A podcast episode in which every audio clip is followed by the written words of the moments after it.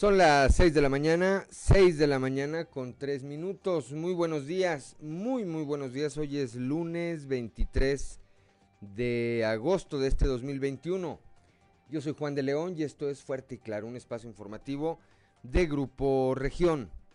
Saludamos como todas las mañanas a quienes nos acompañan a través de nuestras diferentes frecuencias en todo el territorio del estado de Coahuila, aquí para el sureste a través de la 91.3 de frecuencia modulada, transmitiendo desde el corazón del centro histórico de la capital del estado. Para las regiones centro, centro desierto, carbonífera y cinco manantiales a través, eh, a, través de la 91.1 de FM, transmitiendo desde Monclova, desde la capital del acero. Para la región Laguna de Coahuila y de Durango por la 103.5 de FM, transmitiendo desde Torreón, desde la Perla de la Laguna y para la región norte de Coahuila y el sur de Texas por la 97.9 de FM, transmitiendo desde el municipio de Piedras Negras. Un saludo también, como todas las mañanas, a quienes nos acompañan a través de las diferentes páginas de Facebook de Grupo Región en las redes sociales. Hoy, como todos los días, hay mucha información y estos son los titulares de hoy. Responden jóvenes a vacunación anticovid en Saltillo. El grupo de el rango de edad de 18 a 29 años ha respondido a la campaña de vacunación contra el COVID-19 que inició el pasado viernes en el campus Arteaga de la Universidad Autónoma de Coahuila y que hasta el día de ayer sumaban cerca de 27 mil los vacunados. Esto lo dio a conocer el coordinador del programa de la Secretaría del Bienestar, Salvador Herrera el obispo de Saltillo, en el eh, Hilario González García, en el marco del inicio del ciclo escolar que arranca hoy, en su homilía de ayer, bueno, pues él dijo que debe haber una corresponsabilidad en este regreso a clases, un trabajo en conjunto entre las instituciones educativas y los padres de familia. Murió ayer a la edad de 44 años el padre Adolfo Huerta Alemán, conocido como el padre Gofo. Apenas el sábado había egresado del Instituto Mexicano del Seguro Social para ser trasladado, había sido trasladado a la casa del sacerdote, había vencido al COVID y pues todo apunta a que eh, un mal que tenía la insuficiencia renal fue lo que finalmente terminó con su vida. La profesora de la e investigadora de la Facultad de Psicología de la Universidad Autónoma de Coahuila, exdirectora, por cierto, de esta institución de la Facultad de Psicología, Carla Valdés, precisó que han detectado un aumento de hasta el 15% en la ideación suicida, además de depresión, cuadros de ansiedad y desesperanza en los altillenses. Después de cinco meses de haber eh, sido declarado como desaparecido, el día de ayer, en los primeros minutos de eh, domingo, de ayer domingo, fue localizado un joven en las faldas de la sierra de Zapaliname. Fue localizado sin vida, lamentablemente. Tal y como lo había adelantado el secretario de Seguridad de los Estados Unidos, Alejandro Mayorkas, a inicio de agosto en eh, McAllen, Texas, bueno, pues continuará por lo menos un mes más, continuarán por lo menos un mes más cerrados los puentes internacionales. Coahuila registra un importante incremento en captación de inversión extranjera directa este año, según la Secretaría de Economía Federal. Esto lo destaca el gobernador Miguel Ángel Riquelme Solís, quien por cierto hoy a las 9 de la mañana pone en marcha el ciclo escolar aquí, aquí en la capital del estado. Ante el inicio del ciclo escolar precisamente y en observancia de las, de medidas sanitarias emitidas por el Subcomité Técnico Regional de Salud, la Comisaría de Seguridad eh, y Protección Ciudadana implementará a partir de hoy 23 de agosto el operativo Regreso a Clases 2021, a la par que el gobierno municipal continúa su colaboración en la rehabilitación de escuelas. Bueno, pues esta, esta y otra información hoy aquí en Fuerte y Claro. Comenzamos.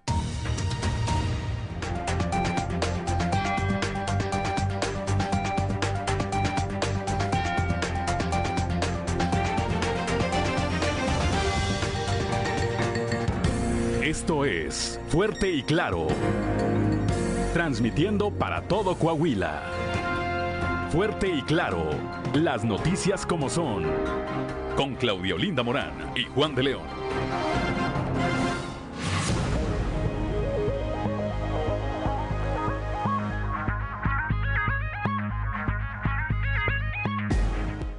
Ya son las 6 de la mañana, 6 de la mañana con 9 minutos, Claudio Linda Morán. Muy buenos días, Juan. Muy buenos días a toda la audiencia que nos acompaña. Y a esta hora de la mañana, las temperaturas en Saltillo 16 grados, Monclova 22, Piedras Negras 23, Torreón 23 grados, General Cepeda 14, Arteaga 14, Musquis 22, San Juan de Sabinas 23 grados, San Buenaventura 22, Cuatro Ciénegas 22 grados también, Parras de la Fuente 17 grados y Ramos Arispe 16. Pero si usted quiere saber cómo va a estar el clima y el pronóstico del tiempo, el día de hoy vamos con nuestra compañera Angélica Acosta.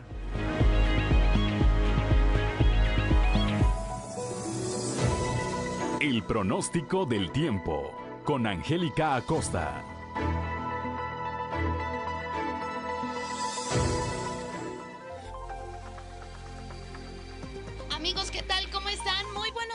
Que justo me da saludarlos. Mi nombre es Angélica Costa y estoy lista para darte los detalles del clima en este bonito lunes. Pone atención, Saltillo, máxima de 26 grados para el día de hoy, mínima de 14 durante el día, soleado, cálido, agradable, disfruta tu día y por la noche un cielo principalmente claro. La posibilidad de precipitación, 18% para Saltillo. Iniciamos la semana con temperatura muy cálida.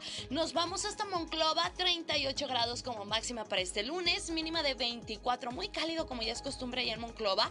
Durante el día soleado, por supuesto, muy cálido como te comento y por la noche vamos a tener un cielo parcialmente nubladito y también se va a sentir cálido por la noche. La posibilidad de precipitación 11% ahí para Monclova. Excelente. Torreón, Coahuila 37 grados como máxima mínima de 23 durante el día soleado, muy muy cálido y por la noche un cielo parcialmente nublado. 25% la posibilidad de chubasco para Torreón nos vamos hasta Piedras Negras. También temperatura cálida, 38 grados para Piedras Negras en este bonito lunes inicio de semana, mínima de 26 grados. Durante el día, periodo de nubes y sol se va a sentir cálido y por la noche áreas de nubosidad. También algo cálido por la noche. La posibilidad de precipitación ahí para Piedras Negras es de 20%. Excelente. Nos vamos ahora hasta la Sultana del Norte ahí para todos nuestros amigos que tienen compromiso en Monterrey, Nuevo León. Bueno, pues se comento que vamos a alcanzar una máxima de 33 grados, mínima de 22 durante el día. Vamos a tener periodo de nubes y sol, sin embargo, se va a sentir muy cálido, ¿ok? Por la noche un cielo principalmente nubladito y la posibilidad de chubasco ahí para Monterrey es de 8%. Amigos, ya escucharon, son temperaturas cálidas, hay que mantenerse bien hidratado y recuerda, el uso de cubrebocas sigue siendo obligatorio. Lava tus manos con frecuencia con agua y con jabón. Buenos días y feliz inicio de semana. El pronóstico del tiempo con Angélica Acosta.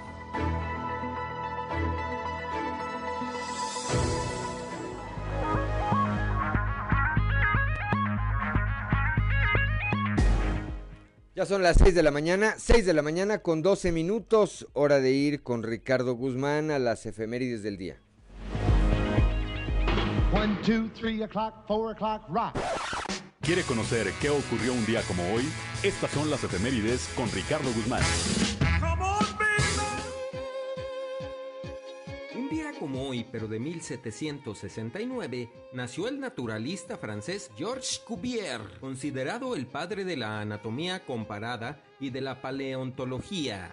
También, el 23 de agosto, pero de 1906, nació el escultor mexicano Luis Ortiz Monasterio, autor de una gran cantidad de piezas de libre creación y de algunas de gran formato como la fuente de Nezahualcóyotl en el bosque de Chapultepec. Y un día como hoy, pero del 2004, la Conferencia General de la Organización de las Naciones Unidas, ONU, proclamó esta fecha como el Día Internacional del Recuerdo de la Trata de Esclavos y de su abolición.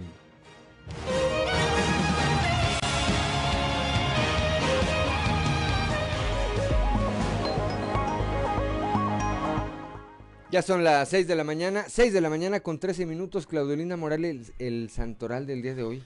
Bueno, hoy se celebra quienes llevan por nombre Mónica, Cesario, Narno y Armando. Mónica, Cesario. Cesario, Cesario Elizondo.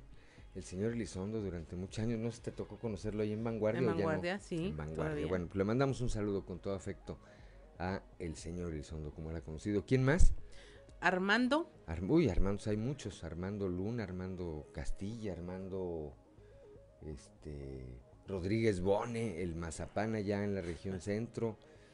Pues muchos Armandos. ¿Quién más? Y Mónica. Y Mónica, bueno, pues Mónica también. Mónica Naranjo, Mónica Lewinsky. Y mm. todas las Mónicas que haya. Bueno, pues si usted tiene algo que celebrar, si eh, lleva alguno de estos nombres o tiene algo que celebrar, hágalo hágalo solamente con las precauciones necesarias. Son las 6 de la mañana, 6 de la mañana con 14 minutos y vamos ahora con Noé Santoyo al mundo de los deportes.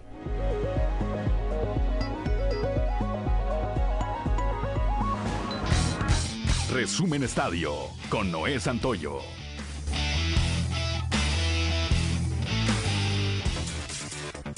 Aunque tenía la intención de reunirse con la directiva para definir su futuro, finalmente la salida de Héctor Altamirano fue inevitable y ha quedado fuera del club Gallos de Querétaro la noche de ayer tras la derrota ante Pachuca en el estadio La Corregidora. El Piti Altamirano se convierte en el primer entrenador que deja su cargo en la apertura 2021. Se marcha luego de tres derrotas y tres empates en seis partidos, además que deja el equipo como la peor ofensiva del certamen con un solo gol anotado. Al concluir la jornada número 6 este fin de semana, las Águilas del la América se colocan en la primera posición de la tabla general con 16 puntos. Después del triunfo obtenido dos goles por cero ante los Cholos de Tijuana. Le siguen León con 13, Tigres con 11, al igual que Toluca. Con 10 unidades se colocan en el quinto puesto Monterrey. Después Cruz Azul, Atlas y Necaxa suman 9 puntos. A través de sus redes sociales, la directiva de Santos Laguna anunció que Mateus Doria ha extendido su contrato hasta el año 2025. El mejor defensa de la Liga MX agradeció el apoyo de los aficionados, a quien mandó un mensaje contundente, querer nacionalizarse mexicano y jugar con la selección de nuestro país. Una voltereta en la octava entrada le dio el triunfo y el pase a los Toros de Tijuana, quienes vencieron 10 carreras a 3 al campeón acederos de Monclova y así entregar la corona a la actual competencia de la Liga Mexicana de Béisbol. Tijuana caía por dos carreras en la séptima entrada cuando vino un rally de tres carreras, produciendo con golpe la segunda Leandro Castro. El emergente Carlos Castro lo empató con fly de sacrificio e Isaac Rodríguez lo puso delante con un toque de bola frente al Bulquerque para dar la ventaja al visitante cuatro carreras por tres sobre acereros momentáneamente. Con este resultado, Toros de Tijuana es el primer clasificado a la serie de campeonato de la zona norte, con la serie a su favor 4 a 1 y esperando al ganador de la serie de zona entre Rieleros de Aguascalientes y Mariachis de Guadalajara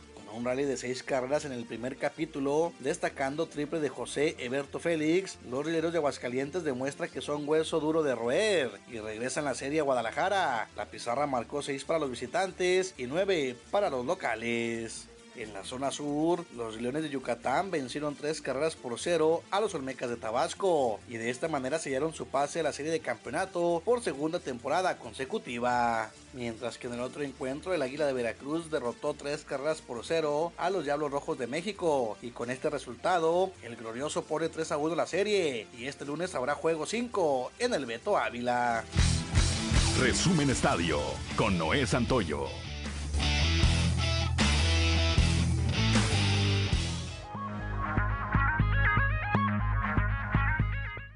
6 de la mañana, 6 de la mañana con 17 minutos, Claudelina Morán, la cotización peso dólar, ¿cómo inician las operaciones? Hoy lunes 23 de agosto, el tipo de cambio promedio del dólar en México es de 20 pesos con 28 centavos, a la compra 20 con 4 centavos, a la venta 20 con 53, aumentó. Bien, son las 6 de la mañana, 6 de la mañana con 18 minutos, vamos ahora rápidamente a un resumen de la información nacional. En Puebla, el huracán Grace deja ocho muertos, seis de ellos pertenecientes a una misma familia, cinco de ellos menores de edad, cuya casa fue sepultada por una luz de lodo en una colonia de la periferia de la capital poblana. Ahí, bueno, también se registraron encharcamientos, caída de árboles y bloqueo de caminos. De acuerdo con el gobierno de Puebla, se, se registró un deceso más en otro municipio, en el de Huachinango, y dos más en la demarcación de Tlaola. Rescatan a menor con vida sepultado tras deslaves ocasionados por Grace, esto en Veracruz. Elementos del ejército rescataron a un menor que estaba sepultado bajo el lodo y recuperaron junto a él seis cuerpos más ya sin signos vitales. Esto al prestar apoyo a un domicilio en Jalapa afectado por un deslave derivado también de las lluvias provocadas al paso del huracán. Grace podría provocar un ciclón tropical en las costas de Jalisco, esto lo dice Conagua, quien prevé en las próximas horas que los remanentes de Grace originen un ciclón tropical ahora frente a las costas jaliscienses, esto debido a la interacción con una onda tropical en una zona de baja presión y podrían registrarse lluvias durante la noche y madrugada de este lunes. Un incendio en la plataforma de Pemex en Campeche dejó cinco lesionados. El percance se controló alrededor de las cuatro y media de la tarde del domingo. Esto en un complejo que se encuentra frente a las costas de Tabasco y Campeche en el Golfo de México. Y finalmente, el Instituto Nacional de Migración aseguró a 35 centroamericanos que viajaban en un tráiler en Durango. El tractocamión era tipo caja, fue eh, eh, detenido después de que una denuncia ciudadana solicitó apoyo para las personas que pedían bajar del vehículo, pero que el chofer no les hacía caso. Ya había ahí personas adultas y menores de edad con signos de deshidratación. Y hasta aquí la información nacional. Son las 6 de la mañana, 6 de la mañana, gracias Claudolina Morán, 6 de la mañana con 20 minutos. Estamos en Fuerte y Claro.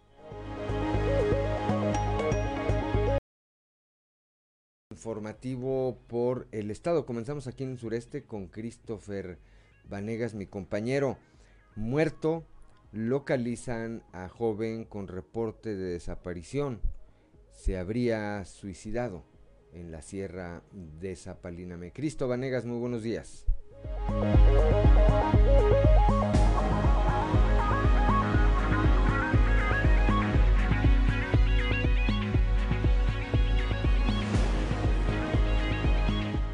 Hola, ¿qué tal? Muy buenos días, compañeros. Los saludo con mucho gusto a ustedes y a todos nuestros escuchan y déjenme platicarles que eh, minutos antes de la medianoche de este domingo, un hombre fue encontrado sin vida colgado de un árbol a las faldas de la Sierra de Zapalinamé en avanzado estado de putrefacción, por lo que autoridades acudieron al lugar para realizar las investigaciones pertinentes, constando que se trataba de un hombre de 28 años, con reporte de desaparición desde el pasado 20 de marzo. El reporte lo realizó un grupo de pacientes de la Sierra de Zapalinamé que se encontraban explorando por el lado de las escaleras al cielo, por lo que realizaron el reporte inmediatamente al sistema de emergencias 911 solicitando el apoyo a las autoridades. Y fue en el punto de Mirasierra y Otilio González, en donde elementos de la Policía Municipal se encontraron con la persona que realizó el reporte, quienes los llevaron al punto hasta donde se encontraba el cadáver para que se iniciaran con las investigaciones pertinentes, ya que el cuerpo putrefacto se encontraba suspendido de un árbol. Así que al momento de realizar los primeros peritajes, en conjunto con elementos de la Fiscalía General del Estado, quienes son los que llevan las investigaciones del caso, se constó que se trataba de Martín Utrea, de 28 años, quien desde el mes de marzo se había reportado como desaparecido de su domicilio y las autoridades estaban en su búsqueda. Debido a esto, y pese a que todo parece indicar que se trató de un suicidio, las autoridades realizan las investigaciones para descartar cualquier hecho delictivo, por lo que será tras la necropsia y las investigaciones que continúen que se determine qué fue lo que pasó. Esta es con la información con la que contamos al momento. Que tengan un excelente día.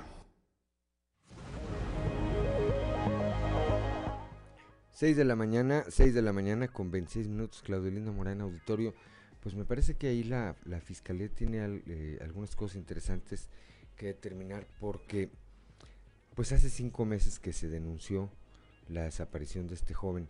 Y a mí por lo que tenía entendido o por lo que tengo entendido las escaleras al cielo son un sitio que son bastante concurridas. Entonces a poco no se habían dado cuenta en cinco meses que ahí estaba Exactamente, y ha habido un debate este, reciente sobre el tema de escaleras al cielo y ameritaba inspecciones, este, visitantes al menos. Pues sí. Bueno, 6 de la mañana con 27 minutos, Claudio Linda Morán. En la región norte seguirán cerrados los puentes internacionales, tal y como lo había adelantado el secretario de Seguridad en Estados Unidos, Alejandro Mayorkas, en su última eh, visita a la localidad de McAllen, Texas. Nuestra compañera Norma Ramírez nos tiene los detalles.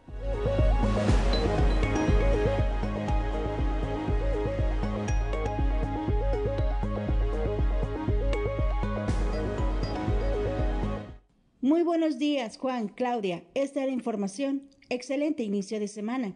Tal y como había adelantado el secretario de Seguridad de los Estados Unidos, Alejandro Mayorkas, al inicio de agosto, en la localidad de McAllen, Texas, de postergar el cierre de las fronteras por lo menos hasta el mes de septiembre de manera tentativa, se dio a conocer por parte del agregado de seguridad de los Estados Unidos, Edgar Ramírez, la confirmación que por lo menos este mes de agosto se prolonga un mes más bajo los siguientes argumentos que nos menciona a continuación. Los nuevos brotes de contagio del COVID-19 han creado una tercera ola que ha dado al traste con la intención de regresar a la normalidad. Estados Unidos no tiene otra opción que prorrogar el acuerdo de restricción fronteriza por lo menos hasta el 21 de septiembre de 2021 el gobierno de Estados Unidos continuará coordinando con el gobierno de México siempre en seguimiento de las indicaciones de los Centros de Control de Enfermedades. Por lo pronto, todas las personas deben evitar los cruces fronterizos por tierra a menos que el propósito sea considerado esencial. Recuerden que CBP anunció que cruzar la frontera por tierra exclusivamente para vacunarse no cumple con los criterios aceptables. Si desea más información respecto a lo que constituye un viaje esencial, visite los medios sociales o el sitio web de CBP. Una vez más reiteramos, la situación actual aún no permite ir de compras, de paseo o a visitar a la familia del otro lado de la frontera. Y respecto a la migración sin documentos, esta sigue siendo una mala decisión. Para Fuerte y Claro, Norma Ramírez.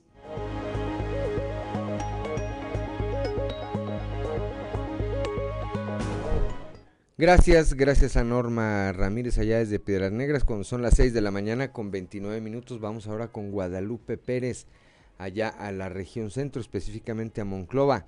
Retiran de circulación 27 unidades por ofrecer servicio de transporte vía aplicación. Guadalupe, muy buenos días.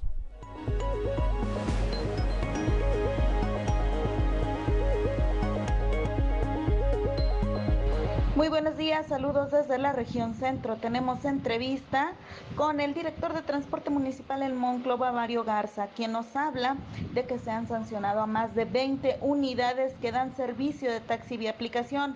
Sin embargo, alerta que también se han detectado cuatro o cinco que no son de este servicio, pero que fingen serlo, lo que representa un riesgo para los usuarios. Ha sido, en este último mes han sido 27 unidades. Pues es una, sanción administrativa por prestar un servicio sin concesión. Así viene este eh, el artículo de la ley. Eh, por prestar un servicio sin concesión, por prestar un servicio no autorizado y es una infracción que ronda alrededor de los 15 mil pesos.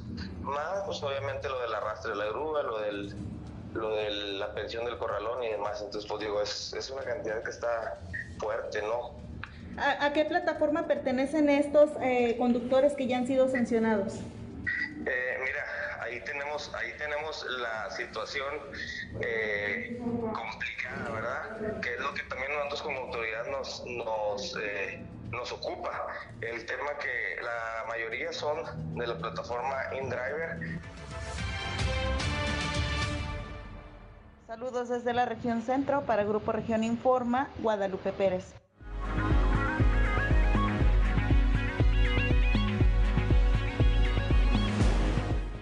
Ya son las 6 de la mañana, 6 de la mañana con 31 minutos. Claudio Linda Morán. En Musquis, la alcaldesa Luisa Alejandra Santos Cadena exhortó a la población a seguir colaborando con las autoridades y vigilar a sus hijos para evitar las situaciones de riesgo en cuanto a los contagios. La información con nuestro compañero Moisés Santiago.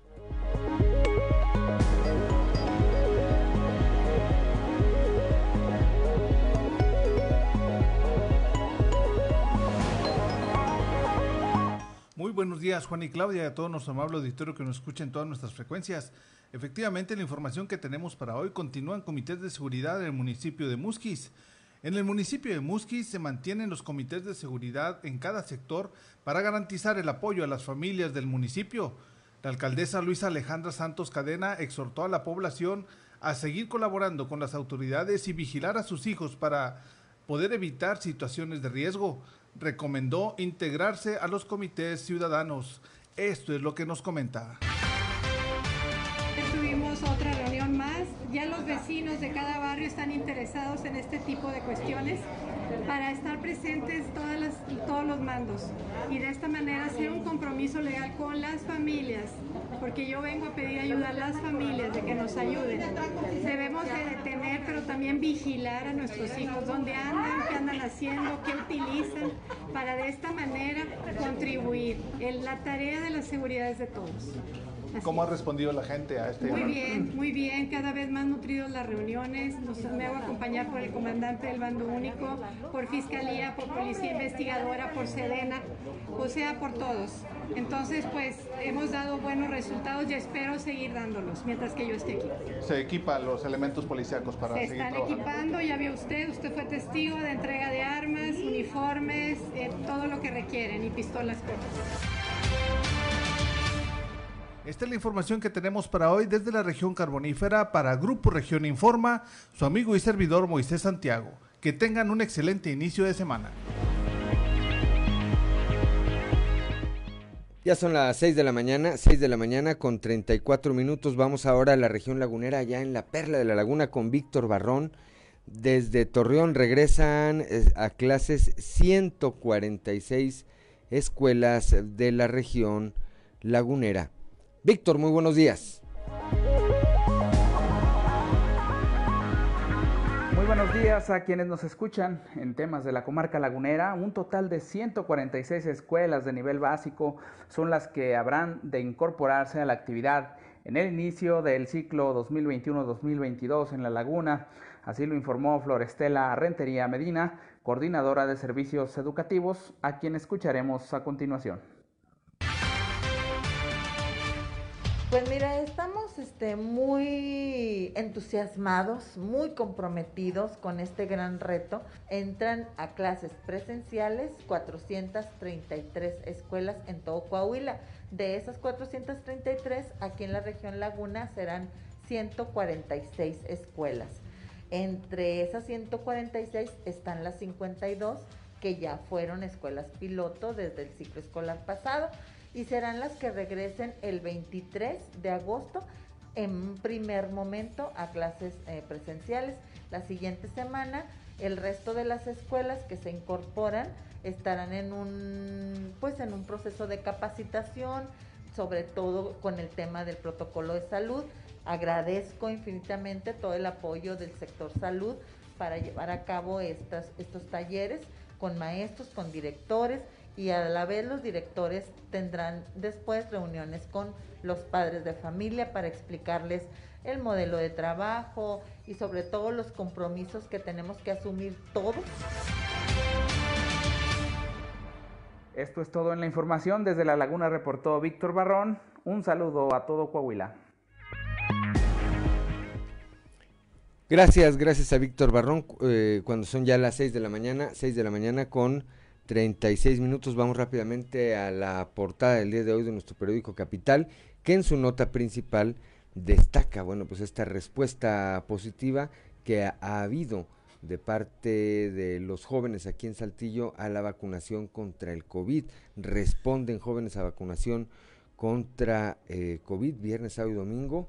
Bueno, pues eh, incluso se agotaron en algunas de en, algunos de los centros de vacunación se agotaron eh, las dosis que había programadas. La vacunación continúa el día de hoy, lunes y mañana, martes. Hay que recordar que llevan un orden alfabético para esta vacunación y que además no se está, en este proceso en particular, no se está vacunando a rezagados. Por otra parte, muere el padre eh, Gofo, más adelante tendremos los detalles, el día de ayer falleció, falleció a la edad de 44 años el eh, sacerdote Adolfo Huerta Alemán, mejor conocido como el padre Gofo, el gobernador del estado. Por otro lado, señala que eh, Coahuila registra un importante incremento en, en captación de inversión extranjera directa, según la Secretaría de Economía. El mandatario estatal apuntó que en el primer semestre el Estado superó el total de la registrada en 2020, lo que confirma la fortaleza de la entidad en sus políticas de promoción económica y estabilidad. Por otro lado, el obispo de la diócesis de Saltillo, Monseñor Hilario González García, el día de ayer en su homilía, pues llamó a una corresponsabilidad entre autoridades y pares de familia para el regreso clases de hoy. Dice que para evitar que se siga propagando el COVID y para no poner en riesgo a nadie que esté alrededor de este eh, tema, pues tendrá que haber un trabajo en conjunto entre padres de familia, repito, y autoridades. La especialista en psicología Carla Valdés dice que crece la ideación suicida, así como la depresión, la ansiedad y la desesperanza entre los saltillenses. Más adelante vamos a estar platicando de este tema. Escuchábamos ya hace un momento el reporte de Cristo Ferbanegas. Bueno, eh, muerto fue localizado este joven de 28 años que hace cinco meses, de quien hace cinco meses se denunció su desaparición. Aparentemente se habría quitado la vida en, una, en las faldas de la Sierra de Zapalíname, ahí en las inmediaciones de este sitio que es conocido como las escaleras al cielo. Bueno, son las 6 de la mañana, 6 de la mañana con 39 minutos. En un momento más regresando del corte, vamos a ir a nuestra columna en los pasillos. Por lo pronto, les recordamos a los jóvenes que hoy continúa este proceso de vacunación en los centros, bueno, pues que fueron habilitados tanto viernes, sábado como domingo, que llevan un orden eh, alfabético. Lo que no sé, Claudia, es si dentro de este mismo rango de edad, que es de los 18 a los 29, si alguien, por alguna razón, con los primeros apellidos que ya transcurrieron, eh, acudiera lo podrán vacunar? A mí me parece que sí, ¿verdad? Es muy probable que sí, porque también hicieron lo contrario en el fin de semana. Se agotaron las filas en algunos lugares y permitieron, e incluso a través de redes sociales, eh, promocionaron que aunque no les tocara la vacuna, que acudieran siempre y cuando estén dentro del rango de edad. Del rango de edad. Muy bien. Gracias, Claudio Linda Morán. Son las 6 de la mañana con 40 minutos. Estamos en Fuerte y Claro.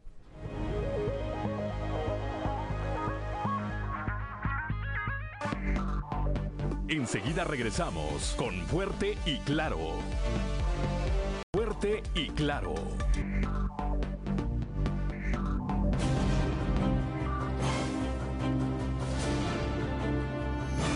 Y en el cartón de hoy, Rumbo al Cielo, que nos muestra el padre Adolfo Huerta Alemán, también conocido como el padre Gofo, rumbo al cielo en su moto. Que en paz descanse.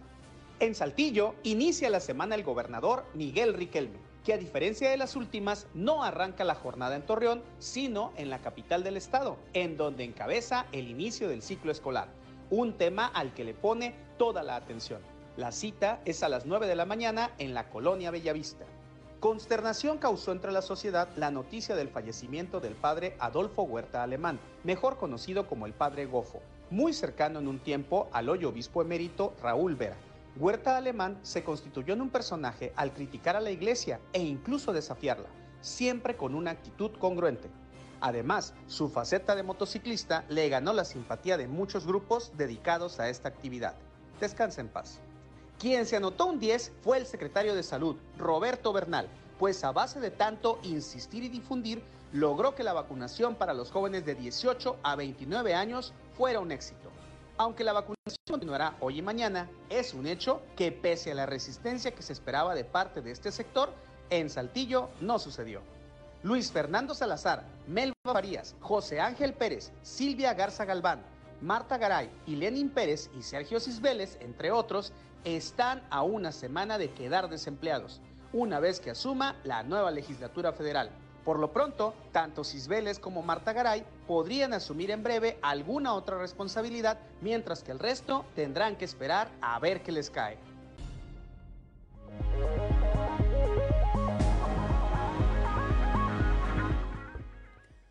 6 de la mañana con 46 minutos y mire aquí en Saltillo, en la región sureste, arrancó la vacunación de los jóvenes de entre 18 a 29 años de edad. Nuestro compañero Raúl Rocha nos tiene los pormenores de cómo se llevó a cabo esta vacunación que inició el viernes en el campus Arteaga. Buenos días, Raúl. Hola, ¿qué tal, Linda? Buen día. Sí, platicamos con el eh, coordinador, con el encargado del programa de la Secretaría de Bienestar en relación a las vacunas que aplican eh, aquí en el campus Arteaga de la Universidad Autónoma de Coahuila para jóvenes de 18 a 29 años. Esto inició el pasado viernes y el fin de semana pues se acentuó en la presencia de los jóvenes. Estuvimos ahí presente también en ese sentido y hubo bastante eh, respuesta y así lo afirmó el mismo coreador y esto termina el martes así que él espera que los chavos los jóvenes de 18 a 29 años continúen eh, bajo este ritmo escuchemos lo que nos dijo además Este, el día del viernes se aplicaron alrededor de 8.000 vacunas, el día de ayer 8.600 y bueno, hoy tenemos para 10.000 vacunas aquí en la ciudad universitaria. Este, hemos tenido muy buena respuesta por parte de los jóvenes. Este, ha estado el día, el día de hoy muy fluido, muy concurrido, tanto en las dos modalidades como el vehicular y el peatonal. También mencionar que igual las otras sedes habían estado concurridas, lo que es Canacintra y Hacienda el Mimbre. Y se llevó a cabo también vacunación en ciertas empresas. Comentar eh, que hay que respetar sí, el orden alfabético que se, este, que se hizo de manera oficial en la cual pues bueno, el día viernes estuvimos recibiendo a los de la A a la C, luego el día de ayer de la D a la F y así sucesivamente. Sí, mencionarle a los jóvenes que respeten el día que les corresponde y hacer un llamado a que bueno, es una situación este, que a todos nos involucra, tanto a las empresas, a las escuelas, este, a las dependencias, a toda la población y, y pedir que sean un poquito flexibles, que si a los jóvenes les toca el día de lunes y el día martes, que les den una oportunidad de salir este, a vacunarse y regresar. Digo, van a llevar su comprobante de vacunación, el cual les comprueba este, que fueron vacunados. 6 de la mañana con 48 minutos, así es Raúl, pero en general fueron jornadas en calma y en orden.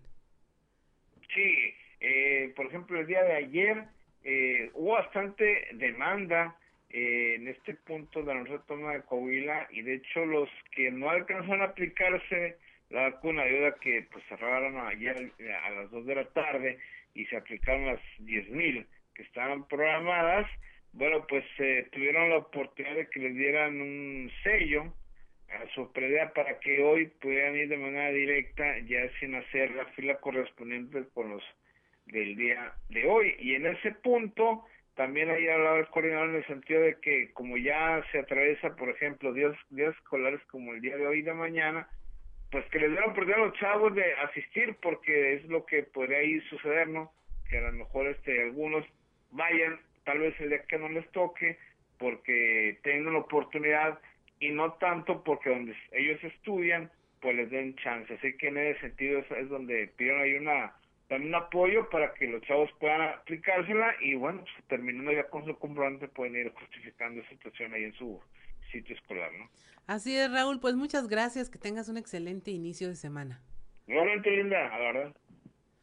6 de la mañana con 50 minutos y bueno, si usted tiene un joven en casa que corresponda a estas edades, pues ah, envíelo a vacunarse. En las escuelas creo que hasta les están exigiendo que ya lleven su comprobante para poder regresar a clases y les están dando esta oportunidad para que acudan a vacunarse. Es una cuestión de salud y en muchos casos, como lo hemos visto, es cuestión ya de, de vida o muerte. Y definitivamente, pues sí hay que ir a vacunarse y aguantarse las reacciones a la vacuna. Que les está pegando, eh, según tenemos algunos testimonios, en el caso de los jóvenes, pues eh, reportan que les está pegando la AstraZeneca.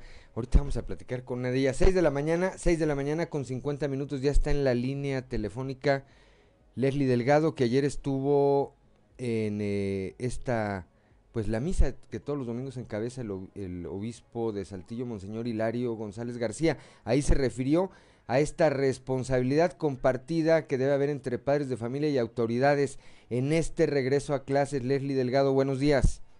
Hola, ¿qué tal? Muy buen día, eh, Lick, Claudia, los saludo con gusto en esta mañana, nuestros escuchas y que nos sigue a través de redes sociales. Efectivamente, en el marco de este regreso a actividades presenciales en diversas instituciones educativas del Estado, precisamente Monseñor Hilario González, el obispo de Saltillo, pues hizo hincapié a esta corresponsabilidad que debe existir tanto como con padres de familia, con autoridades educativas, con maestros, precisamente pues para salvaguardar la eh, integridad y sobre todo la salud de los niños y jóvenes que van a retornar presencialmente a las actividades. Y vamos a escuchar lo que dijo al respecto. Es también una tarea de, de responsabilidad compartida, maestros, personal este, que labora en las escuelas, familias, este, que cada quien ponga su parte, su granito de arena para que nuestros jóvenes, adolescentes, niños puedan tener esta vuelta a las clases presenciales de la manera más segura y que ellos también aprendan a cuidarse con uh, las indicaciones sanitarias que ya hemos aprendido, llevamos casi dos años y yo creo que nuestros chavos, nuestros niños, nuestros adolescentes ya tienen esta conciencia de el cubrebocas, la distancia, de no quitárselo, del lavado de manos. Entonces es parte de la, de, del aprender a vivir en esta situación de pandemia, pero pues seguimos eh, todas las instituciones invitándonos unos a otros a la corresponsabilidad. 6 de la mañana, 6 de la mañana con 53 minutos. Por otra parte, Leslie, pues una muy lamentable noticia la de ayer por la tarde, la muerte del sacerdote Adolfo Huerta Alemán, el padre Gofo, como le conocíamos. Efectivamente, sí, nos sorprendió la noticia de que se dio a conocer ya pues alrededor de las 5 de la tarde, donde confirmaban lamentablemente la muerte del padre Adolfo Huerta, eh, mejor conocido como el padre Gofo, el cura de la motocicleta. Sin duda, pues un personaje muy controversial, pero que también marcó un precedente bastante importante en nuestra ciudad. Lamentablemente falleció a los 44 años de edad y pues bueno, según información de la diócesis de Saltillo, eh, las causas de la defunción, pues fue un edema agudo de pulmón de tres horas, secuela pues de la COVID-19 de un mes. Eh, recordemos que él estuvo hospitalizado debido a un contagio y también padecía de una enfermedad renal crónica en hemodiálisis y también pues padecía de diabetes tipo 2 además de hipertensión arterial. Entonces lamentablemente pues fue un poco de todo la causa de su fallecimiento y pues ah, lamentablemente durante este 2021 han fallecido dos padres muy importantes para nuestra comunidad como fue el padre Pedro Pantoja y pues ahora el padre Gofo quien fue también activista social y que fue también un personaje bastante incómodo para la Iglesia Católica debido pues a una serie de declaraciones que siempre emitió y por apoyar a la gente y también pues mostrar ciertas posturas políticas y manifestarse en contra pues también del sistema LIC. Así es, me parece que es, eh, fue el eh, padre Adolfo Huerta un hombre que se adelantó a su tiempo. Este, muchas de las posturas que él eh, expuso y que efectivamente incomodaron a la Iglesia Católica a sus más altos niveles, algún día, algún día, y creo que no falta mucho tiempo, las veremos, las veremos implementadas. Descansa en paz el padre, el padre Gofo, con moto y todo eh, se le recuerda y, con esa actitud rebelde, pero congruente, congruente siempre, un, rebelde de la iglesia eh, católica. Me llamó mucho la atención el mensaje, un, mensaje escrito que le dedicó el obispo Vera, de quien fue muy cercano y quien eh, cuando le, le corresponde a, Raúl Vera como obispo, pues eh, disciplinarlo, por decirlo así, pues muchos pensaron que había habido un rompimiento entre ellos y en este texto eh, Raúl Vera deja ver que no, que nunca hubo un distanciamiento pese, pese a esa situación. Gracias Leslie Delgado, eh, muy buenos días. Excelente día para todos, Vic. 6 de la mañana con 56 minutos, estamos en Fuerte y Claro.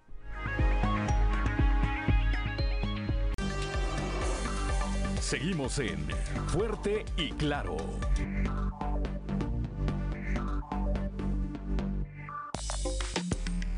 Convicciones con Rubén Aguilar.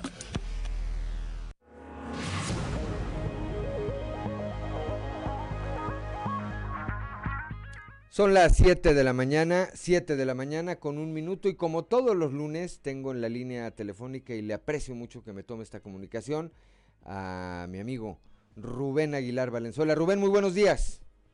Buen día, Juan, ¿qué tal? Buen día quien nos escucha. Pues hoy mi comentario es sobre la seguridad y lo que podría llamar la seguridad en la época de la democracia.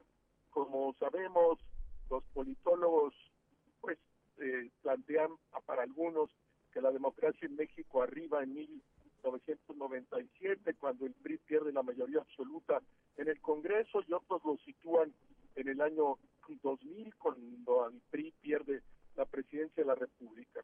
Eh, y digamos, a partir del 2000 hacia acá, pues hemos tenido cuatro eh, gobiernos diferentes de tres partidos distintos.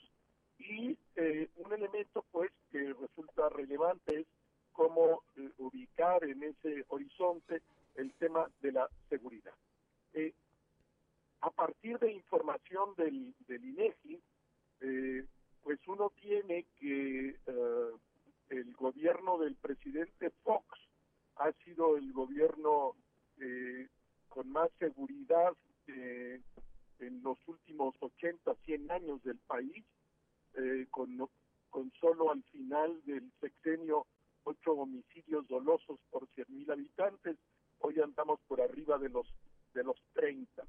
Y en el caso del gobierno del presidente Fox, los asesinatos por, por día, que es una tragedia siempre, eran 32 y hoy en el gobierno del presidente López Obrador son 101, eh, 300% más eh, eh, del primer presidente de la democracia al, al último. Eh, en términos de, de los meses, pues también las diferencias son sustantivas eh, eh, en torno eh, a, a otros 300% de diferencia entre el primer gobierno de la democracia Fox y el actual gobierno. y pues el, el, el, anual también resulta tremendo. Este, en términos del presidente Fox andaría hacia los 9.000, 9.500 homicidios eh, dolosos eh, por año eh, y en el gobierno del presidente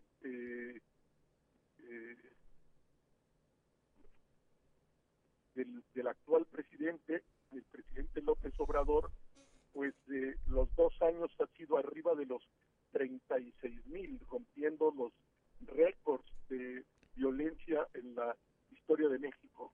Y si uno hace la sumatoria eh, de los sexenios, que no es posible en el caso del presidente López Obrador todavía, pues lo que tenemos es que en el, en el gobierno del presidente Fox terminó con 70 mil homicidios dolosos, el gobierno del presidente Calderón con 125 mil, el gobierno del presidente Peña Nieto 154 mil, en, el, en los dos primeros años del gobierno del presidente eh, López Obrador más de 90 mil y las expectativas de seguir las cosas como van es que terminaría en 210 mil los homicidios dolosos a lo largo del sexenio. Y aquí pues otra variable que habría que considerar es pues la estrategia. El presidente Fox siguió la estrategia para enfrentar el tema de seguridad de los gobernantes eh, que lo precedieron. El presidente Calderón pues hizo un cambio de estrategia y declara la guerra diez días después de haber asumido el mandato.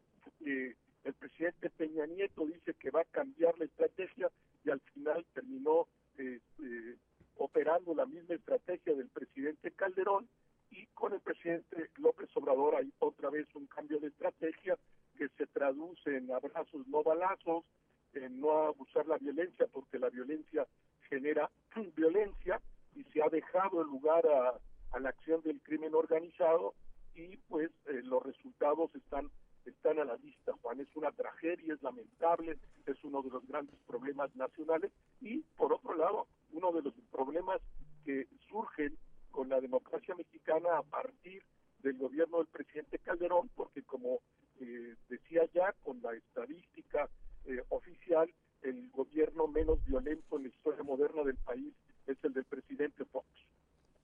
Bien, a ver, eh, Rubén, varias cosas de entrada.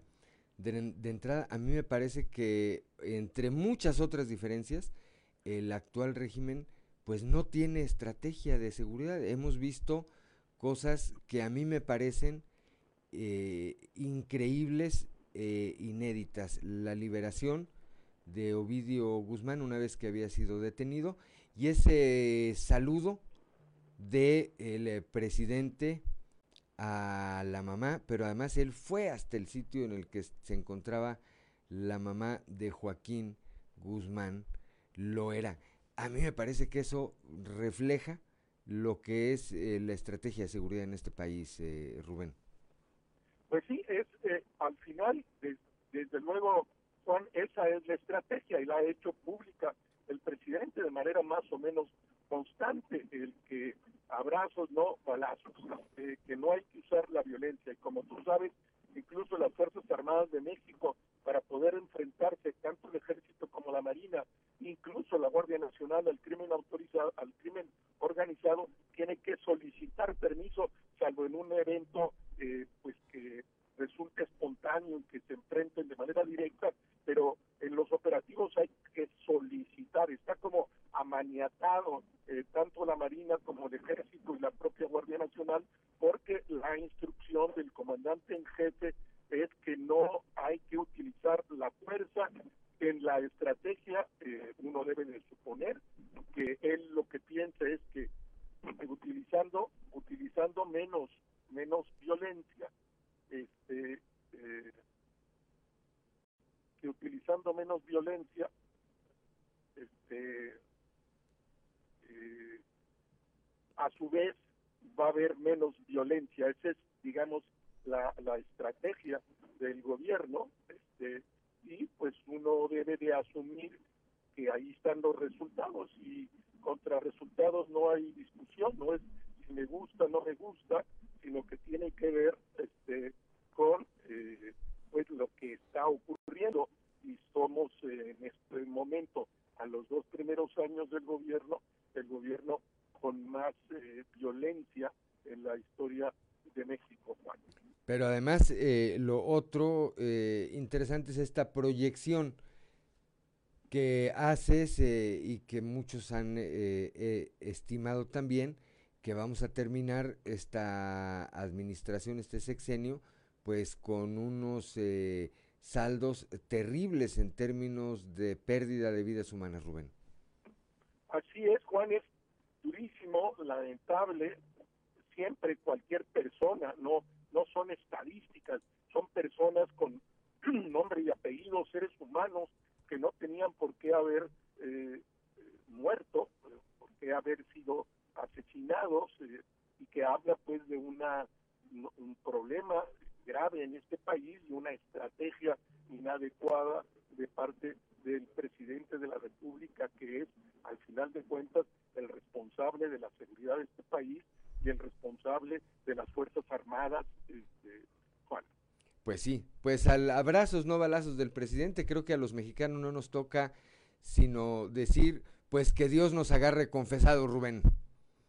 Pues es terrible y no se ve eh, una mejor expectativa en los dos primeros años pues del gobierno del presidente ha habido más de 36 mil homicidios dolosos en cada uno de estos años el año de 19 pues es el más violento en la historia del país y son pues números este, que, y son personas, seres humanos que han perdido la vida y que no tenía por qué ser.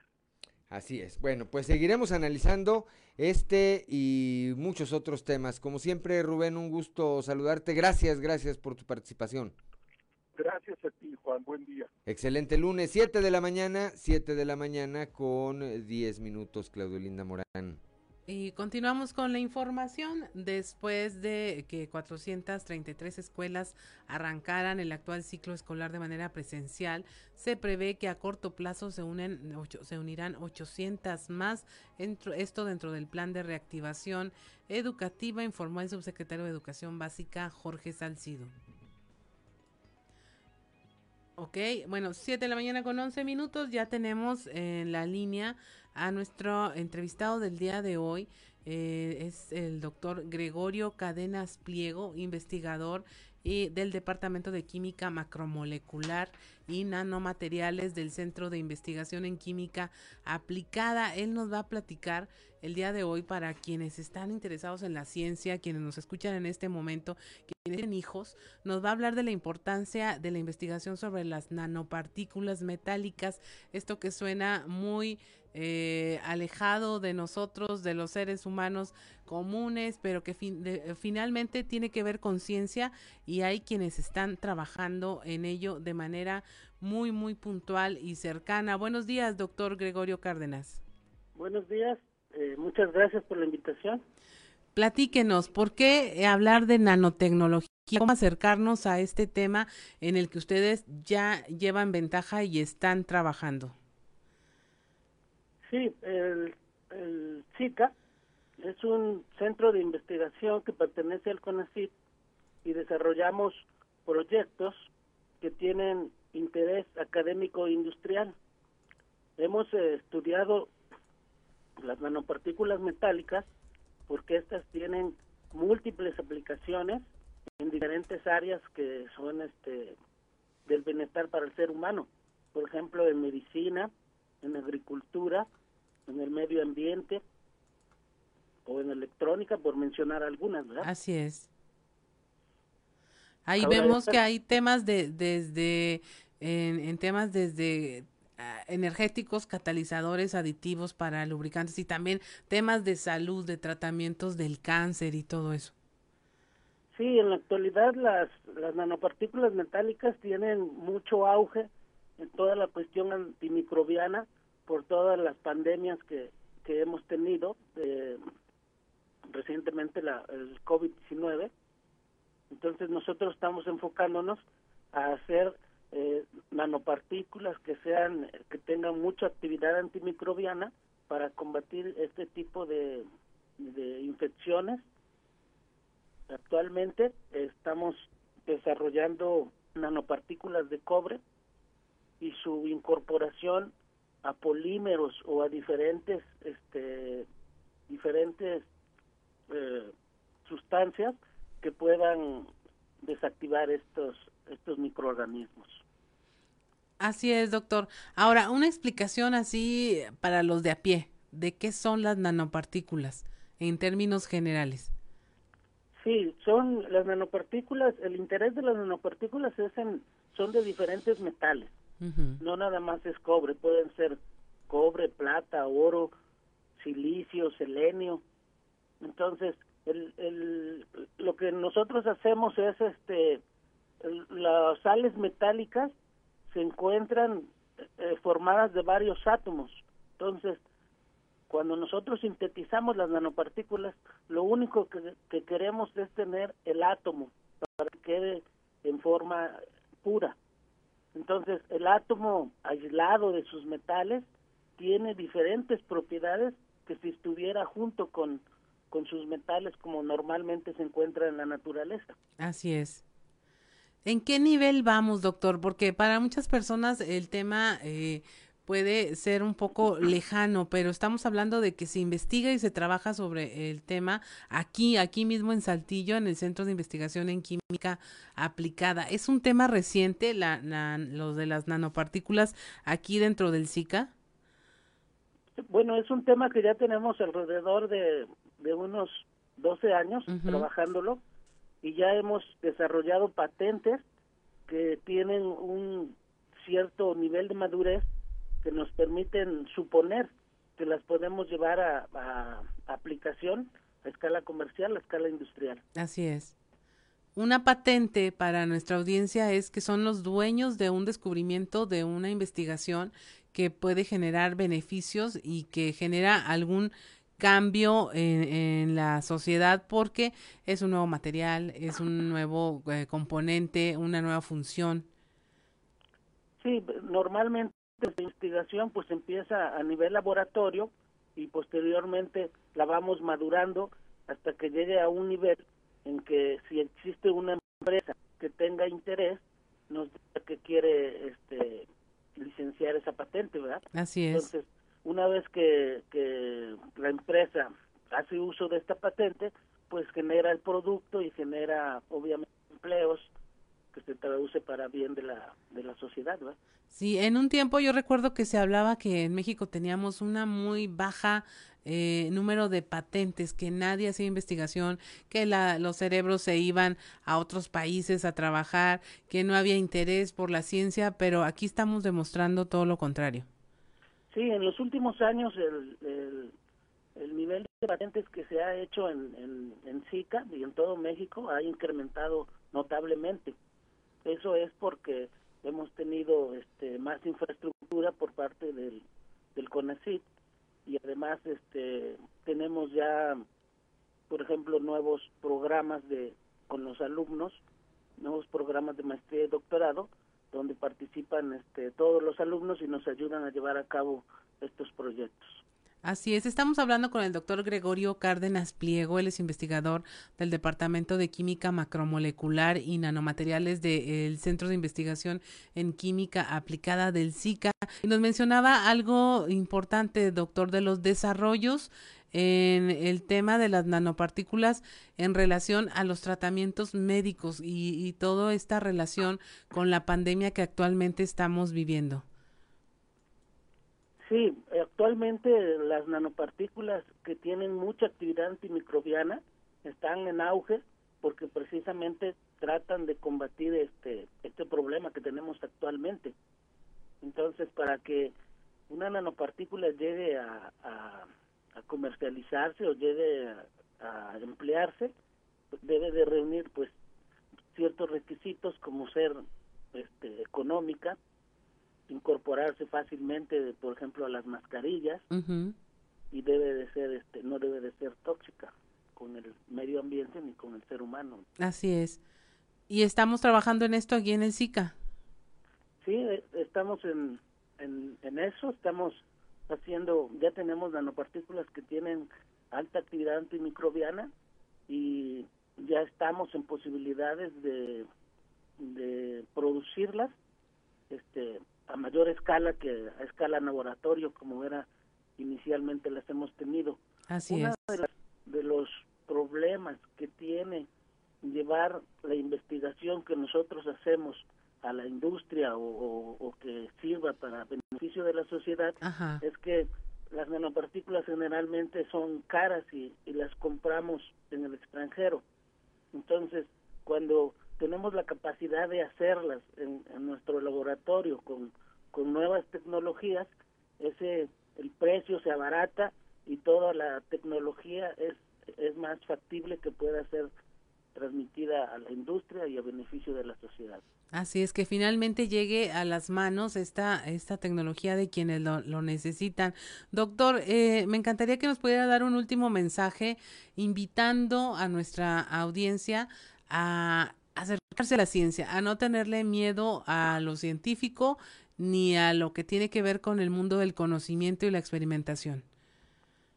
Sí, pues invitamos a, a todos los jóvenes que quieran incursionar en la ciencia, pues tenemos programas de especialidad, de maestría y doctorado donde pueden formarse. Nosotros ya tenemos bastante tiempo formando recursos humanos de alta calidad. Y también quiero, en este año, cumplimos 45 años en SICA, estamos este, de fiesta y vamos a realizar diferentes actividades, no tan solo para los que tienen interés en cuestión de la ciencia, sino para todo público. Todas estas actividades se van a este, publicar en diferentes medios de comunicación. Así es, doctor, estaremos muy al pendiente de esta celebración y definitivamente cuando se traducen beneficios para los ciudadanos es más sencillo para todos acercarse a este tema. Muchas gracias, doctor. Le agradecemos que haya estado con nosotros conversando esta mañana. Gracias a ustedes. Hasta luego. Hasta luego. Son las 7.20 de la mañana. Estamos en Fuerte y Claro.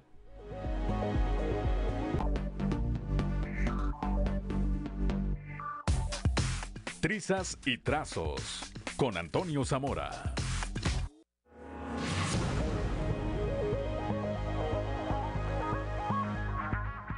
Ya son las 7 de la mañana, 7 de la mañana con 24 minutos y como todos los días desde la capital del acero, allá desde Monclova, nuestro amigo y compañero periodista Toño Zamora. Toño, muy buenos días.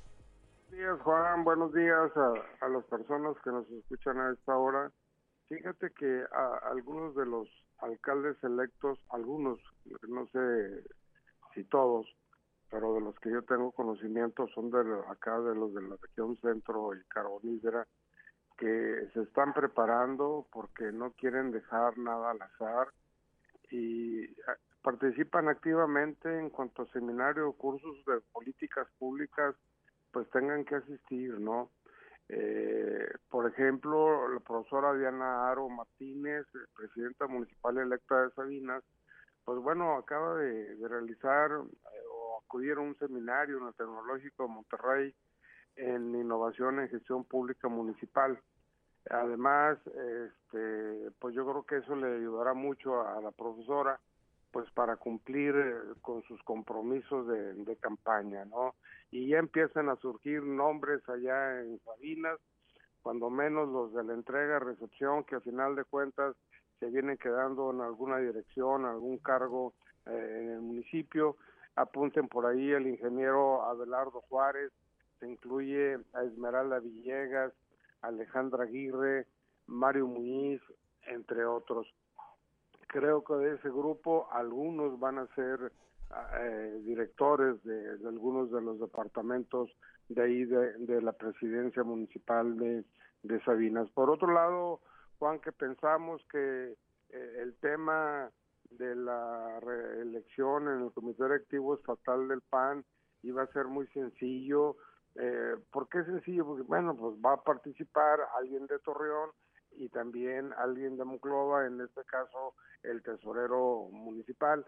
Pero resulta que en los últimos días se ha escuchado mucho el nombre de Enrique Hernández Arabia, que también es de acá, de, la región centro, y, y, pues él también dice que va a buscar la presidencia del Comité Directivo Estatal del PAN. ¿Por qué? Porque dice él que tiene que las cosas tienen que cambiar, las cosas tienen que ser diferentes. Quiero mencionarte, Juan, que, que Enrique Hernández Arabia es de los panistas de, la vieja guardia, de los de hace muchos años, y, pues bueno, este también, como dicen por ahí en el argot político, tiene patas de jinete, Juan. Pero a ver, ¿eso no eh, implicará una división allá entre el eh, panismo de la región centro, que es quien parece estarle haciendo frente al grupo Torreón Toño? Tiene que haber, tiene que haber ahí algún acuerdo, eh, Juan. Yo estuve platicando con gente allegada al que va a ser el candidato de la región centro, este y me decían, y yo les, les, les hice este comentario de Enrique Hernández Arabia, dice, no, es que también tenemos que hablar con él, debemos de ir todos unidos en contra de, de, la gente de Torreón o de Memo. Ahora, hay una cosa aquí que, tienen en común los grupos, eh, el grupo que, que apoya al tesorero municipal para la presidencia del partido, del PAN, y, Enrique Hernández Arabia que no quiere para nada ni a los memos ni a los chuyes. Yo creo que ahí sí puede haber esa alianza que estás mencionando, Juan. Pues tendría, digo, no tendría necesariamente que ser así, pero me parece que para la batalla que se avecina, porque a ver, yo tampoco creo que Memo Anaya y Chuy de León estén resignados a decir, bueno, pues ah, pásenle. este, Entonces me parece por eso hacía yo la observación que el frente, el frente que se forme para competirles por el comité directivo estatal, pues tendrá que, ser, muy sólido. Sí, de, unidad definitivamente, Juan. Y, y te hago un comentario. Las dos ocasiones que Monclova ha, ha, tenido presidente del comité directivo estatal han sido dos, la, la verdad. ¿Sabes quiénes los han tumbado? ¿Quiénes les, han, han dado golpes de Estado? los panistas de Monclova. Es nomás para que digas tú, a Chihuahua sí es complicada la situación allá. Sí, porque este si no se si no eh, insisto si no van unidos y, y, no no traen un frente sólido pues igual Chuy de León se roba de nuevo la presidencia del PAN ¿eh? sí, sí, sí. ahora sí que ya le sabe y si no que le pregunten a Mario Dávila el alcalde electo de Monclova exacto me encontré a Pepe Barrios, que fue el que, el que hizo la, la travesura cuando Mario Dávila. y, me, y, se me quedó viendo así, y luego sonrió, y, luego volvió a ponerse serio. Le digo, ya estás listo. Eh, le digo, nomás que no sea para traicionar, porque ya ves lo que hiciste, Mario. y, se fue muy enojado. bueno, pues me la robo de nuevo. No, pues habrá que estar atentos a ver qué, a ver qué pasa. Eh, creo que este eh, eh, proceso va a estar bastante interesante, insisto, porque pues yo no veo resignado al grupo de Torreón, que ya básicamente se reduce a Memo y Chuy de León, a dejar el control del partido, porque además no traen cargo público ni proyección de tenerlo pronto, entonces esto los dejaría prácticamente en el desempleo y en el olvido, Toño. Desempleo, sí. Serían una estadística más del INEGI. Irían a la Reserva Nacional de Talentos, como decimos. Sí, también. platicaremos, platicaremos mañana, Toño. Hasta mañana, Juan. Gracias, como siempre. Muy buenos días. Siete de la mañana, siete de la mañana con 30 minutos. Ahora sí, Claudio Linda Morán. Después de que 433 escuelas arranquen el actual ciclo escolar de manera presencial, se prevé que a corto plazo se unan 800 más, esto dentro del plan de reactivación educativa, así lo informó el subsecretario de Educación Básica, Jorge Salcido.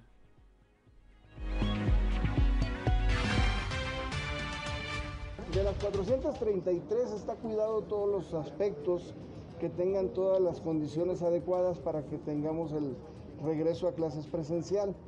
Las demás tenemos ya listas alrededor de unas 800 más para en el momento en que se requiera poder también eh, eh, que estén en clases presenciales. 4.300. ¿Hasta cuándo proyectan que estén todas al mismo nivel de los 433? Fíjate que esa es, una, es muy buena pregunta. Lo que pasa es que arreglamos escuelas y nos las vandalizan. Ahorita de las 43 que iban a iniciar, tenemos 6 vandalizadas que tuvimos que sustituir por otras, para que sea el mismo número pero desde luego que nosotros entre más rápido nos tengan las escuelas eh, adecuadamente, eh, mm, sería, sería lo ideal. Pero hay, hay una clasificación que tenemos en la, en la Secretaría que es de A, B, C, D, según las necesidades y grado de daño que tienen cada una de ellas. Esperemos que lo más rápido que sea, no puedo dar una fecha, pero...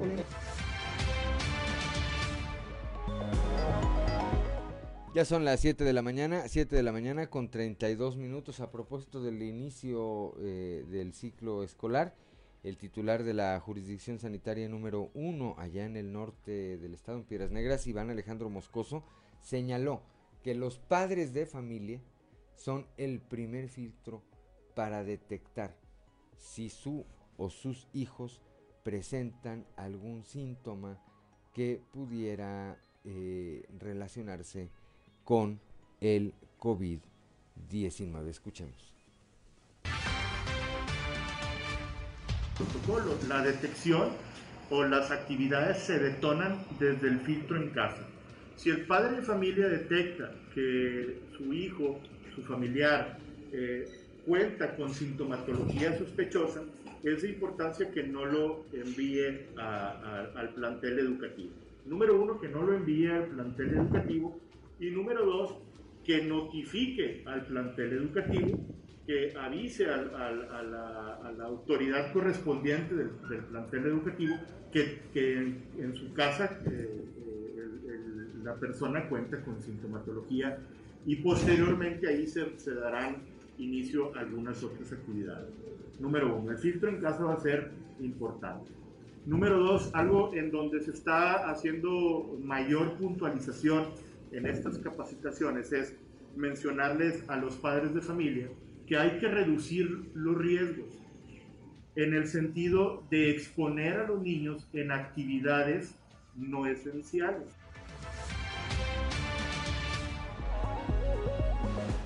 Ya son las 7 de la mañana, 7 de la mañana con 34 minutos, Claudio Linda Morán. Con el modelo híbrido se están tomando medidas para brindar seguridad a los estudiantes de los diferentes planteles y facultades de la Unidad Norte de la Universidad Autónoma de Coahuila. En algunas materias va a haber clases en línea y otras con grupos pequeños de 10 alumnos y serán presenciales. Esto lo informó el coordinador de la Unidad Norte, Luis Carlos Talamantes.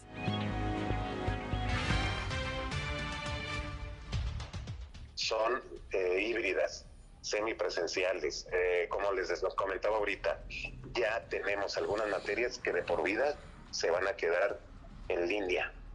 Únicamente las materias duras, difíciles o laboratorios son las que se quedan presenciales en grupos pequeños de 10 alumnos que vamos a tener en nuestras facultades. Ahorita los directores y los secretarios académicos están haciendo la programación para tener eh, a lo largo de, todo el día los diferentes grupos y que no se me concentre tanta gente en un solo horario. Eh, son 10 alumnos por clase. Entonces, eh, le hablo, por ejemplo, de alguna de las escuelas. tenemos 27 salones. a las cuentas alegres serían 270 alumnos en una hora. Eso no lo vamos a permitir. A reprogramar eh, los lunes una carrera, los martes otra carrera, los miércoles otra carrera.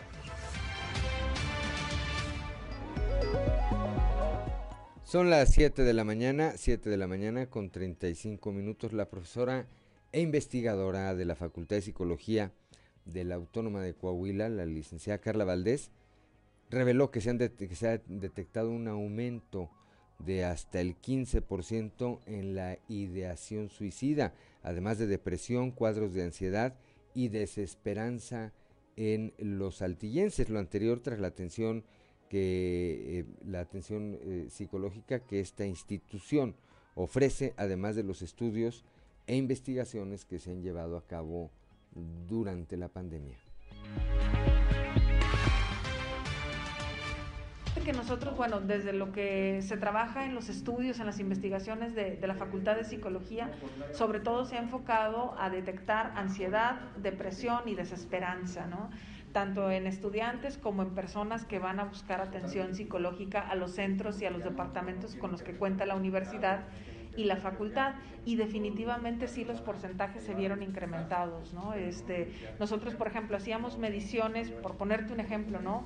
De ideación suicida y estábamos hablando de alrededor del 1 o 2% de, del total de, los, de las personas estudiadas y ahora estamos viendo 10, 15% en desesperanza, en ideación suicida, en depresión. Entonces sí, sí hay una afectación, pero esperamos también que esta crisis permita que las personas pues tengan resiliencia y desarrollen habilidades y fortalezas psicológicas y emocionales. ¿Siguen atendiendo ustedes ahí en la facultad? Sí, la Facultad de Psicología sigue brindando atención.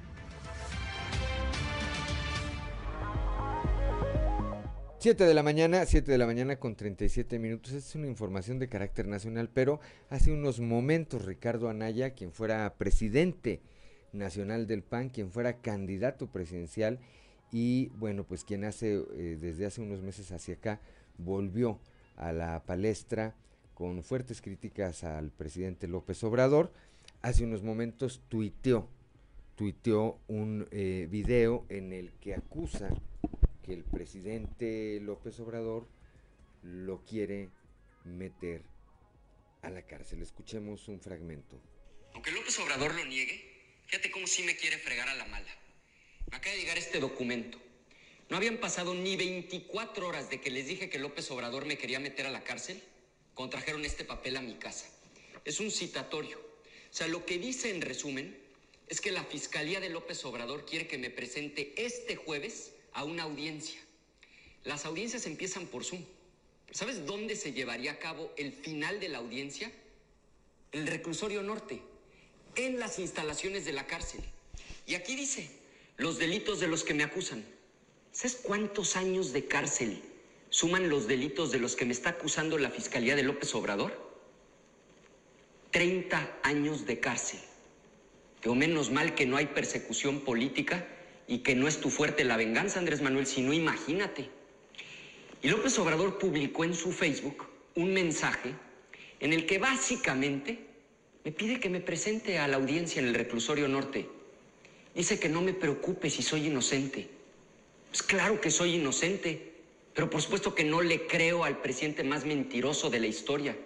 Sé perfectamente que si entro al reclusorio, como López Obrador amablemente me propone, pues no me van a dejar salir. ¿Cómo voy a creer en un juicio justo cuando empiezan por alterar el expediente y cambiar la declaración de Lozoya para poder acusarme? A ver, este proceso se inició porque López Obrador así lo ordenó. 7 de la mañana, 7 de la mañana con 39 minutos. Pues es apenas un fragmento de esta declaración, de este video que subió hace, repito, hace unos minutos apenas, Ricardo Anaya. Y yo oigo a un hombre temeroso. Preocupado. Preocupado. Y pues eh, iría un poquito más allá. A mí me parece que ya debe tener el pasaporte en la mano y no debe tardar en llegar al aeropuerto internacional de la Ciudad de México para buscar pues refugio en algún lado porque se advierte eh, pues sí una intención una intención en su contra lo veo bastante bastante preocupados. Son las 7 de la mañana, 7 de la mañana con 40 minutos. Estamos en Fuerte y Claro.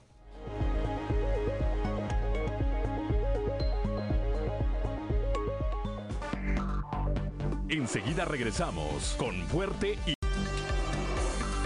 Seguimos en Fuerte y Claro.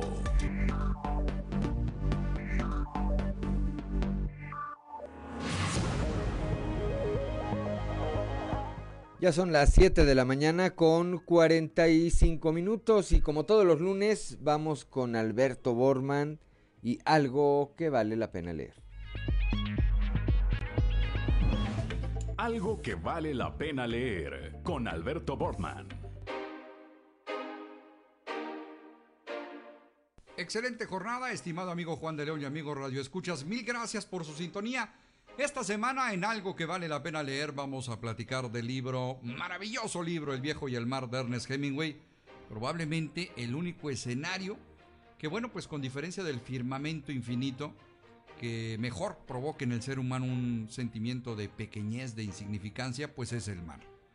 Un lugar sin fronteras frente a la paradójica tranquilidad y tempestad que al mismo tiempo producen las olas, es sin duda un espectáculo natural que inspira respeto y solo los más temerarios logran plantarle cara. Grandes íconos de la literatura han tomado las proezas marítimas como inspiración para los relatos de sus obras maestras. La leyenda americana nacida en Oak Park, Illinois, Ernest Hemingway, vivía en Cuba cuando por encargo de la revista Life escribió la novela corta por la cual le otorgarían el premio Pulitzer en 1953. El viejo y el mar publicada en 1952 y reeditada una infinidad de veces, la más reciente, recomendable por la editorial Lumen en el pasado 2020. Un relato que usa la figura del mar y la enfrenta con la condición humana de la vejez en un estilo sencillo y directo. Hemingway narra la travesía de Santiago, un pescador de 84 años conocido como el Viejo, quien después de una mala racha sin pescar, se aventura al mar con la firme intención de recobrar su prestigio. Ese andar lo lleva a recordar su pasado, los tiempos de pesca en abundancia y a Manolín, un joven aprendiz de pescador. En el transcurso de su aventura, Santiago se enfrentará a un pez, al pez más grande que jamás haya combatido durante tres días de lucha entre hombre y mar, siendo su inagotable espíritu lo único a lo que el viejo puede aferrarse para salir adelante.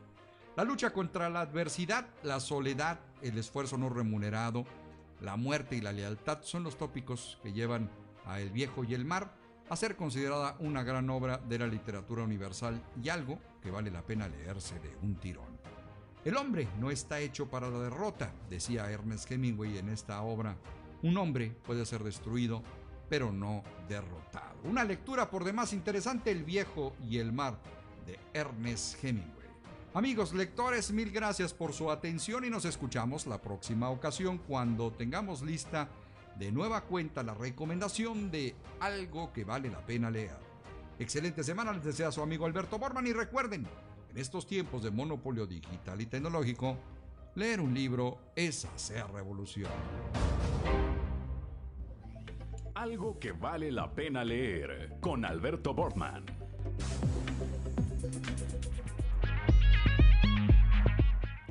Siete de la mañana, 7 de la mañana con 48 minutos antes de ir al eh, resumen informativo nacional.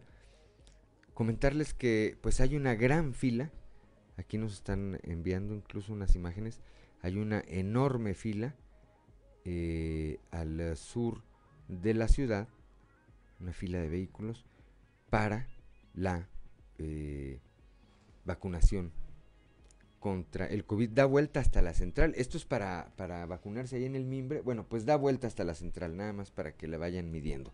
7 de la mañana, 7 de la mañana con 49 minutos. Claudio Linda Morán. Vamos al resumen informativo de las noticias nacionales. En Puebla, el huracán Grace deja ocho muertos, seis de ellos pertenecientes a una misma familia, todos ellos menores de edad, cuya casa fue sepultada por una luz de lodo en una colonia en la periferia de la capital poblana. Ahí la familia Moreno registró todas estas pérdidas. También uh, se documentaron encharcamientos, caída de árboles, bloqueo de caminos y de acuerdo al gobierno poblano, un deceso más se registró en el municipio de Huachinango y dos más en la demarcación de Tlaola. También a consecuencia del huracán Grace en Veracruz rescatan a un menor con vida sepultado tras los deslaves, esto junto a otros seis cuerpos que ya no presentaban signos vitales. elementos del ejército mexicano prestaron apoyo a un domicilio en Jalapa también afectado por el deslave derivado de las lluvias provocadas por el paso del huracán Grace y Grace podría provocar un ciclón tropical en las costas de Jalisco. La Comisión Nacional del Agua prevé que en las próximas horas los remanentes de esta formación originen un ciclón tropical y se afecte de nueva cuenta al país durante la noche y madrugada del lunes. Un incendio en la plataforma de Pemex en Campeche dejó cinco lesionados. El percance se controló alrededor de las 4.30 horas de la tarde de este domingo y este complejo se encuentra frente a las costas de Tabasco y Campeche en el Golfo de México. Asegura el Instituto Nacional de Migración a 35 centroamericanos que viajaban en un tráiler en Durango. El tractocamión eh, estaba acoplado a un semirremolque en donde eh, una denuncia ciudadana se percató de que estaban solicitando apoyo para las personas que pedían bajar del vehículo, pero el chofer no les hacía caso. Se identificaron a personas adultas y menores de edad ya con signos de deshidratación. Finalmente, la rodada por los bikers fallecidos en la carretera Cuernavaca pide a motociclistas moderar la velocidad. Acompañados de un fuerte dispositivo de seguridad, cientos de motociclistas realizaron esta rodada de la caseta de Tlalpan al poblado de Tres Marías para recordar a las seis personas que perdieron la vida en el accidente carretero del 15 de agosto. Los participantes dijeron que también buscaban hacer conciencia en los bikers para que manejen con precaución usen el equipo de protección indicado y moderen la velocidad. Y hasta aquí la información nacional. Gracias, Claudio Lindo Morán. Cuando son las 7 de la mañana con 52 minutos, vamos rápidamente al show de los famosos con Ámbar Lozano. El show de los famosos con Ámbar Lozano. Cristian Nodal elimina sus publicaciones de Instagram y ya no sigue a Belinda. Sin duda uno de los romances más mediáticos y más queridos por el público es el de Belinda y Cristian Nodal, quienes no hace mucho tiempo fueron vistos en un restaurante en España, en el que el cantante de regional mexicano le dio el anillo de compromiso a la intérprete de Egoísta. Sin embargo, ahora ninguno de los dos se siguen en redes sociales. Eso no es todo, el cantante de música regional se volvió tendencia en redes sociales luego de que desaparecieran todas sus publicaciones de Instagram. Aunque esto no es nuevo en la pareja, puesto que la cantante de música pop ya no seguía en Twitter a Cristian Odal desde hace bastante tiempo, por lo que tal vez sea algo sano para la pareja no seguirse en redes sociales. Por otro lado, una cuenta de Twitter explicó que Cristian Odal siempre elimina sus publicaciones cuando está por iniciar un nuevo proyecto musical, es decir, esto sugeriría que pronto tendremos música nueva del cantante de regional mexicano.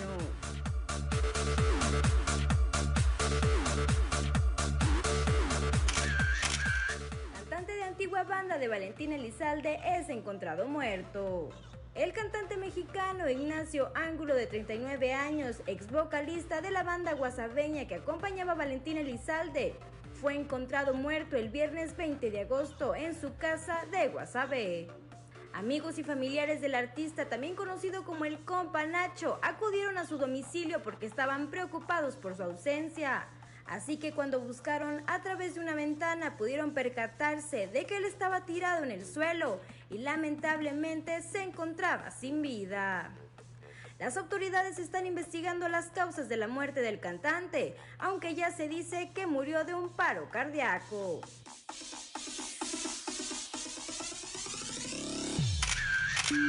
Reportó para Grupo Región Amberly Lozano. 7 de la mañana con 54 minutos. Bueno, pues ya nos vamos esta mañana, perdón, esta mañana de lunes. Gracias eh, a Ricardo Guzmán en la producción, a, Ricardo López en los controles, a Ociel Reyes y a Cristian Rodríguez que hacen posible la transmisión de este espacio a través de las redes sociales, a Claudia Olinda Morán, como siempre, por su acompañamiento, pero sobre todo Gracias a usted que nos distingue con el favor de su atención. Lo esperamos el día de mañana a partir de las 6 y hasta las 8 de la mañana aquí, aquí en Fuerte y Claro. No se vaya en un momento más en, eh, a través de las diferentes frecuencias, así como de las páginas de Facebook, los espacios informativos locales de Región Informa.